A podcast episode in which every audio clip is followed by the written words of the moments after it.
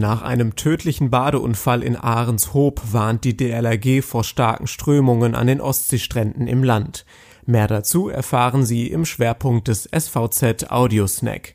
Mein Name ist Bastian Rabeneck und es ist Freitag um 8 Uhr. Zunächst die regionalen Nachrichten im Überblick. Mecklenburg-Vorpommerns Schulen können ab sofort mit Laptops und Tablets für bedürftige Schüler ausgestattet werden. Zehn Millionen Euro stünden aus dem Digitalpakt des Bundes bereit. Das Land habe eine weitere Million Euro dazugelegt.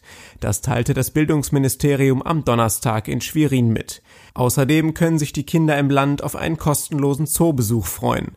Zum Landeszootag am 22. Juli stehen 20 Tierparks in Mecklenburg-Vorpommern allen Kindern bis 14 Jahren offen.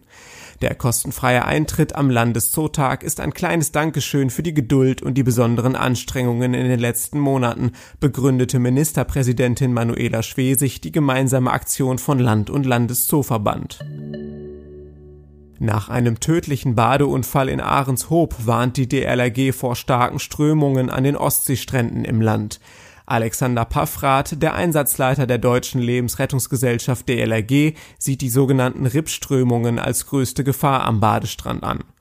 Die Wellen drückten dabei die Wassermassen an den Strand und da sich das ins Meer zurückfließende Wasser den Weg des geringsten Widerstands kurz über dem Meeresboden sucht, entstehen zwei Strömungen in unterschiedliche Richtungen. Diese Dynamik ist unberechenbar, dagegen sind sogar erfahrene Rettungsschwimmer machtlos, weiß Paffrath aus Erfahrung. Im Ernstfall rät der Einsatzleiter, sich einfach in ruhigere Bereiche hinaustreiben zu lassen und auf Hilfe zu warten. Das war der SVZ Audiosnack. Alle Artikel zum Nachlesen finden Sie auf svz.de slash Audiosnack.